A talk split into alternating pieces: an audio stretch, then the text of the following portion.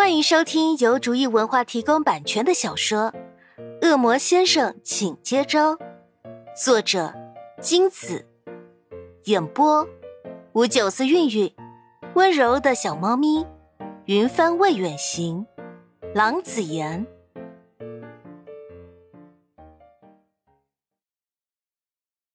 第一百零二章，明和两个长辈都松了一口气。终于进入主题了，幸好潘夏搬来救兵，不然双方还有的聊呢。潘夏见一切事情都搞定了，高兴的跑到老妈身后，狠狠给自家给力的老妈一个拥抱，再献上一个香吻。潘家老妈宠爱的回报潘夏，摸摸自家宝贝闺女的脸蛋，不禁感慨：自家的宝贝闺女也要嫁人了呢。既然结婚的事情已经定下来，也该开始准备通知亲友了。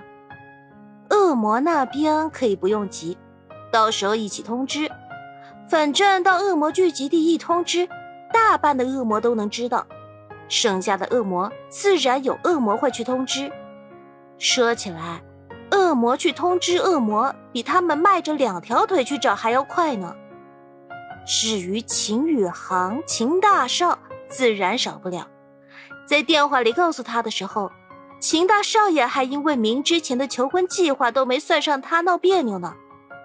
秦宇航大喊大叫：“明和潘夏没义气，求婚这么重要的事情，居然没让他凑热闹，啊啊，不是出一份力。”潘夏无语，他是被求婚的好不好？怎么告诉他？最后还是明的一句。我们结婚，请你当伴郎，要还是不要？安抚住了秦大少的撒泼，潘夏更无语了。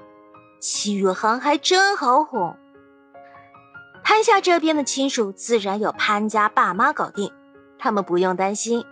只有两份请柬令潘夏和明举棋不定，不知道该不该发出去。一份是给魔父的，毕竟是明的父亲。但是之前明叛出魔界的事闹得那么大，也不知道魔父肯不肯来参加他们的婚礼，连想见他们不想见他们也都还难说呢。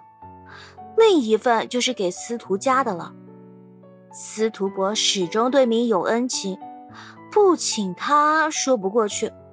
现在明户口还挂在司徒伯名下呢，但他们跟司徒亲戚的关系实在尴尬。邀请司徒家，必然要捎带上司徒青青，又生怕司徒青青想歪，以为潘夏是在炫耀，反倒不美。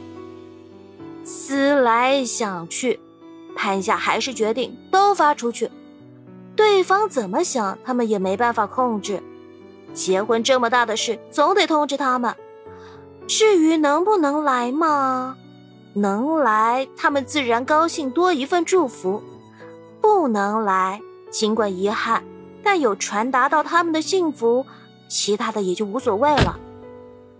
带上准备好的婚礼请柬，您和潘夏出发去找恶魔了。如今您已经不是恶魔，望叶自然不能接纳他们。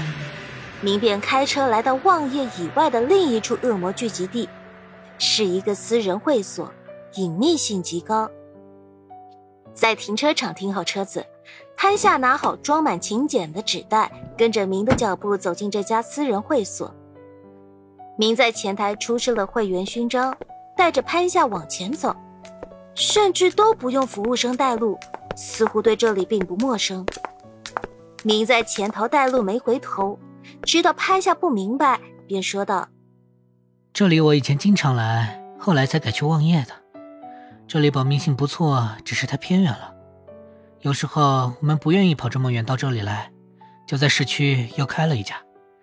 而且这家会所的禁止，因为这里靠近郊区，所以没有社区的严苛。潘夏恍然大悟，点点头。过了一会儿，想起明看不到，便胡乱嗯了一声。明听见潘夏这么无头无脑的嗯了一声，笑了。嗯什么？傻样！潘夏愤愤地戳明的后背。你才傻样呢！没走多久，两人便来到了目的地。推开门，一大片绿茵茵的草地率先映入眼帘。随后，潘夏看到无边无际的草地上摆着许许多多的桌椅，各色恶魔或坐或站，俨然就是望夜的放大版，还带草地的。察觉到门被推开，众恶魔好奇的看过来。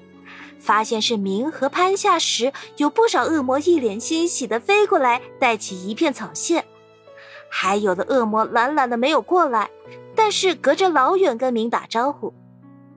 明与众恶魔们也很长一段时间没见面，眼中带着笑意与众恶魔嬉闹，闹腾许久，大家终于冷静下来，有心思问明的来意。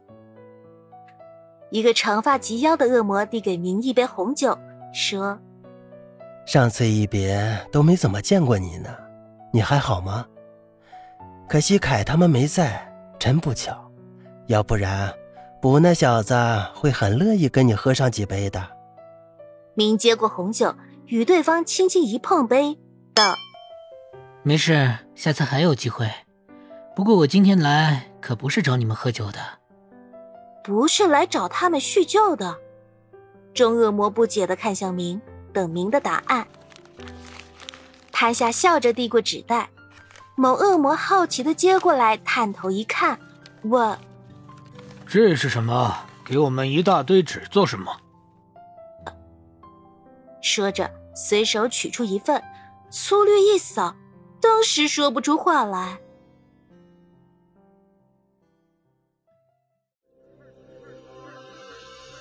欢迎收听由竹意文化提供版权的小说《恶魔先生，请接招》，作者金子，演播五九四韵韵，温柔的小猫咪，云帆未远行，郎子言。